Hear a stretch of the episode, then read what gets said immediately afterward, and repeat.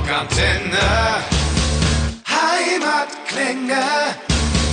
Hallo und herzlich willkommen. Ich bin Moritz Kotlin und äh, jetzt mir zugeschaltet ist der Lem von Lemon Blues. Wie ist die Stimmung? Wir sind sozusagen jetzt guter Hoffnung, dass sich das Ganze jetzt einmal äh, wieder in Wohlgefallen auflösen wird, dass wir die Grenze überschreiten dürfen, dass wir wieder Konzerte machen dürfen in erster Linie. Und diesbezüglich sind also alle einmal sehr, sehr positiv gestimmt.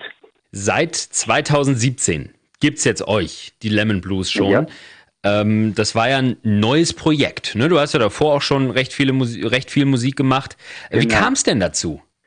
Es ist so, dass ich eben äh, professionell als Musiker jahrelang unterwegs war, schon in den 80er Jahren. Da, äh, daher rühren auch die Kontakte mit, mit äh, Leuten wie Wolfgang Ambros und Ähnlichen oder Opus und so weiter. Ich habe da in einer recht bekannten Gruppe gespielt und äh, war auch europaweit unterwegs.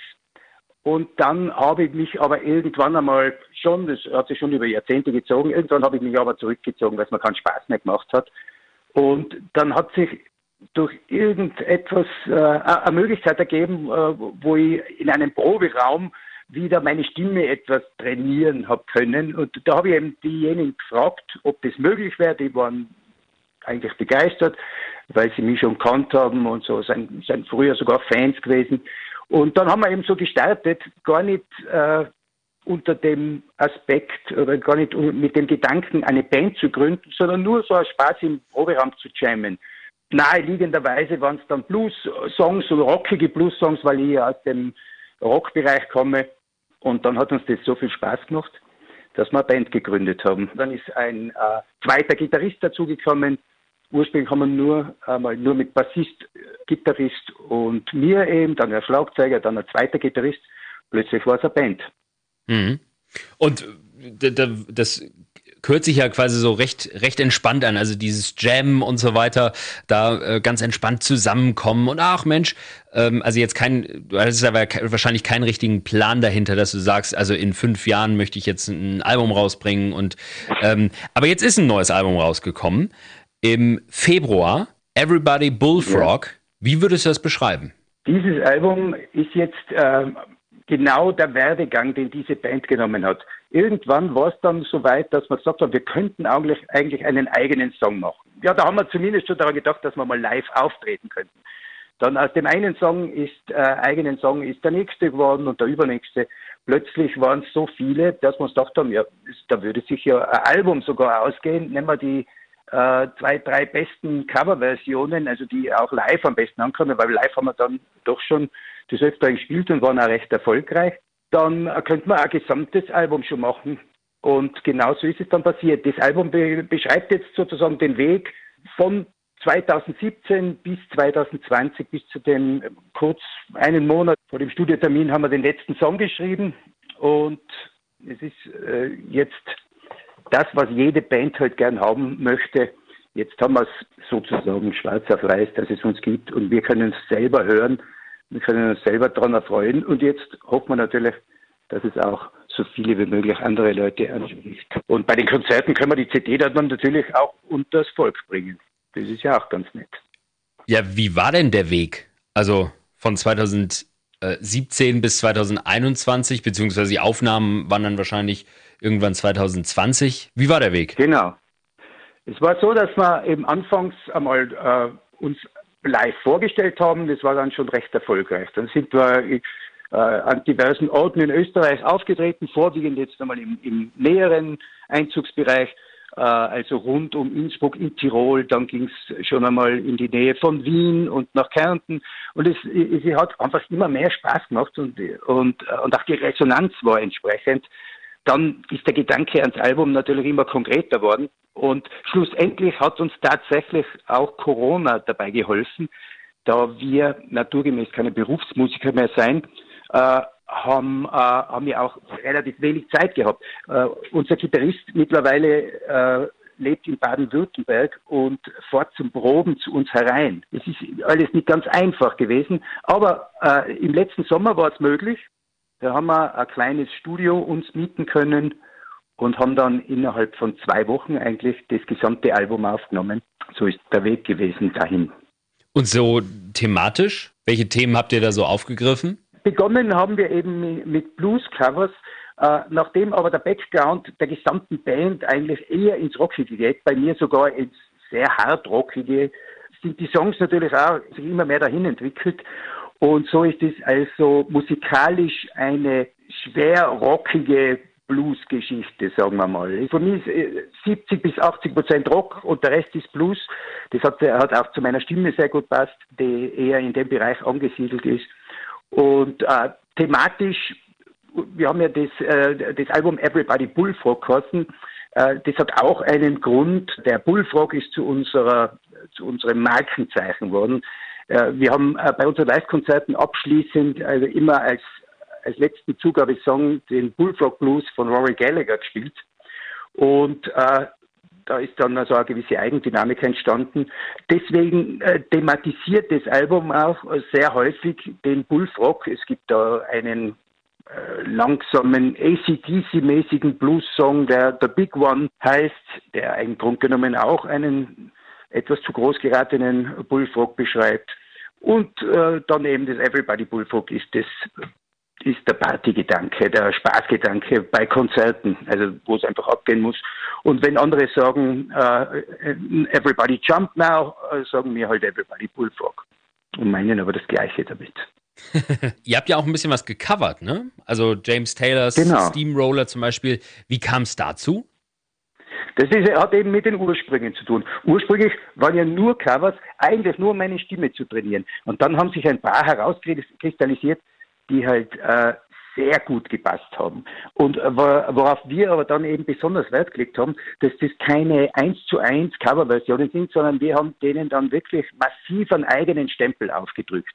Wer also jetzt zum Beispiel Hoochie Coochie Man hört, das ebenfalls am Album drauf ist, wird äh, relativ wenig vom Original äh, mitkriegen. Ähm, es lässt sich schon erahnen, woher es kommt. Der Text ist ja derselbe. Aber es klingt schon sehr eigenständig, sehr rockig, sehr hart. Und ähnlich ist es dann auch mit Steamroller, das ursprünglich, glaube ich, mal äh, vom Elvis äh, bekannt äh, gemacht worden ist. Und Fade to Blue äh, von einem äh, New Yorker Blueser. Die, die ist eigentlich eh noch sehr, sehr zurückgenommen. Das ist eigentlich unsere Ballade, muss man fast sagen. Zum Leidwesen der anderen Bandmitglieder wollte ich keine Ballade drauf haben, so wie es früher üblich war bei Rockbands.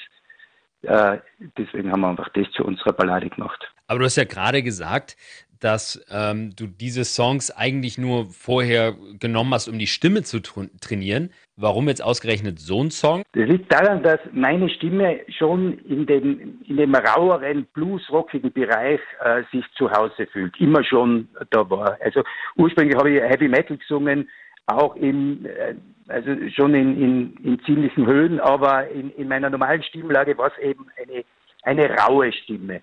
Und äh, da habe ich mir gedacht, zum Trainieren wäre da, wären da am ehesten Blues, bis Blues-Rock-Songs am besten geeignet. Und ja, das war tatsächlich so. Ich habe mich dann sehr wohl gefühlt gleich in dem Genre.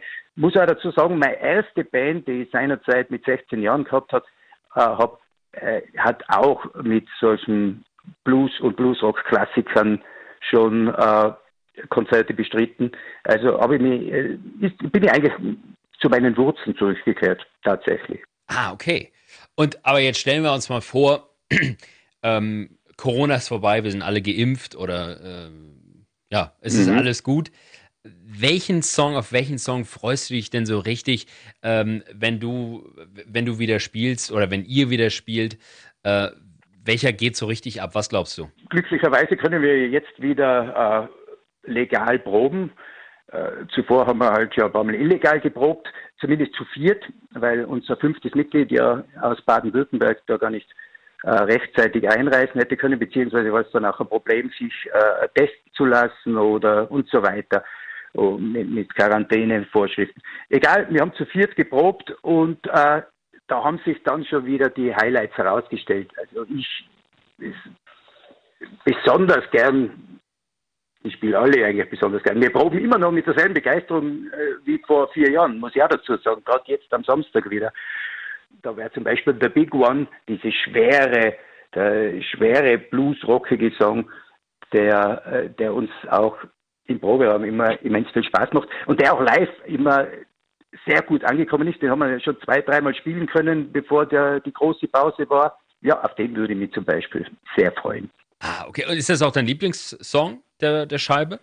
Einer der Lieblingssongs. Habe, wir haben dann auch noch Monster, der eigentlich mit Blues am wenigsten zu tun hat. Der ist auch, da waren wir uns nicht einmal sicher, ob das dazu passt. Ich habe aber dann gesagt, es ist eigentlich völlig egal. Äh, wir spielen unsere Musik und, und mittlerweile hat sich das Ganze so eingefügt. Auch, auch dieser Song Monster ist auch einer meiner absoluten Favoriten. Aber wir haben so, wir haben dann die augenzwinkernden wie Come Rocking Boy, wo es um einen äh, um einen Typen geht, der in New York äh, durchstarten will als Kammbläser. Solche Sachen, auf die habe ich immer auch sehr viel Wert gelegt, dass die Texte viel Humor transportieren auch. Das ist auch einer meiner Favoriten. Könnte da nicht einmal jetzt einen besonders hervorheben, da es tatsächlich noch so ist, dass mir alle sehr gut gefallen. Natürlich schon die Songs, die wir dann eher zuletzt gemacht haben, die, äh, weil, weil die von der musikalischen Entwicklung auch schon äh, noch aus meiner Sicht noch weiter äh, waren. Die ich jetzt genannt habe, sind eigentlich die Songs, die wir so gerade in den letzten drei Monaten vor vor Corona eigentlich gemacht haben. Aber wie schade ist das? Ich meine, ihr habt äh, ein neues Album rausgebracht. Das ist, eine, ja. das ist ein, ein, geiles Ding, das muss irgendwie auch raus auf, auf die, in die Konzerthallen. Äh, wie schade ist es, dass ihr das jetzt nicht machen könnt? Wir haben uns natürlich einfach mit dem Gedanken anfreunden müssen. Wir haben es gewusst, dass es so sein wird und haben unsere CD-Präsentation jetzt in den Oktober schon einmal äh, verlagert, um wirklich auf Nummer sicher zu gehen. Es hätte vielleicht ein früherer Termin, äh, wäre vielleicht möglich gewesen, aber jetzt haben wir gesagt, Oktober muss wohl wirklich passen und werden im Herbst jetzt dann einfach alles nachholen. Es nützt ja nichts zu jammern, äh, es ist, wie es ist und ab jetzt wird wieder alles besser. Im Herbst geht's los. Wir sind jetzt dabei, Termine zu checken, wir hoffen auch, dass wir dann äh, im bayerischen Raum zum Beispiel, dass wir da rüber können und, und uns vorstellen. Es gibt schon einige, die uns dort kennen, äh, die uns zum Teil sogar hier gehört haben, möglicherweise, äh, wie sie da auf Urlaub waren. Auf jeden Fall haben wir gute Resonanzen von draußen. Wir sind also einfach nur guter Dinge. Aber gibt's denn, habt ihr schon irgendwas geplant in Sachen Tour? Noch nicht konkret, äh, liegt aber zum Teil auch daran, dass wir relativ schlecht äh, Tourneen machen können aufgrund unserer, äh, unserer beruflichen Verpflichtungen. Da ist es immer so, wir müssen fast immer Wochenenden nehmen und da schauen wir, dass wir vielleicht eventuell so auf Freitag, Samstag Konzerte spielen können, dann geht's wieder zurück und dann fahren wir wieder raus. Das Ganze ist ja, wir fahren ja nicht, wir müssen ja nicht nach Schweden. Es reicht uns ja der, der benachbarte Raum. Sollte wieder erwarten, irgendwas passieren, dass, dass die Popularität äh, der Band oder der Erfolg über die Maßen äh, groß wird, dann fahren wir halt, dann kündigen wir alle und, äh, und fahren äh, drauf los. Aber realistischerweise spekuliere ich eher nicht damit. Wir sehen eben das Ganze schon sehr gelassen auch. Aber wir freuen uns, dass wir jetzt einfach wieder spielen können. Okay, aber das beruhigt mich. Wenn der große Durchbruch kommt, dann seid ihr vorbereitet. Das, äh, vorbereitet sind wir auf jeden Fall. Äh, aber sagen wir mal so, mit dem großen Durchbruch spekulieren wir jetzt nicht unbedingt. Gibt es Livestream-Konzerte oder sowas? Also, dass man euch trotzdem irgendwann mal hören kann? Das Schwierige war eben immer, dass wir immer nur zu viert Proben haben können. Wir hätten geplant gehabt oder wir hätten zumindest das angedacht, dass wir aus dem Proberaum ein Livestream-Konzert zu fünft spielen. Müssen wir schauen, ob sich das eventuell noch ausgeht, weil jetzt ja eben es doch leichter wird, wiederzukommen. Unser zweiter Gitarrist wird jetzt möglicherweise äh, am, am kommenden Samstag sogar mit uns mitproben können. Dann werden wir ein paar Mal das zu fünft durchspielen und vielleicht gibt es dann tatsächlich sowas wie ein Livestream oder es ist dann alles schon wieder so normal, dass wir eh äh, direkt vor Ort spielen können. Vielen Dank, Lem von den Lemon Blues. Und das war's schon wieder mit einer neuen Folge der Rockantenne Heimatklänge. Wenn es euch gefallen hat, freuen wir uns sehr über eure Meinung und eine Bewertung.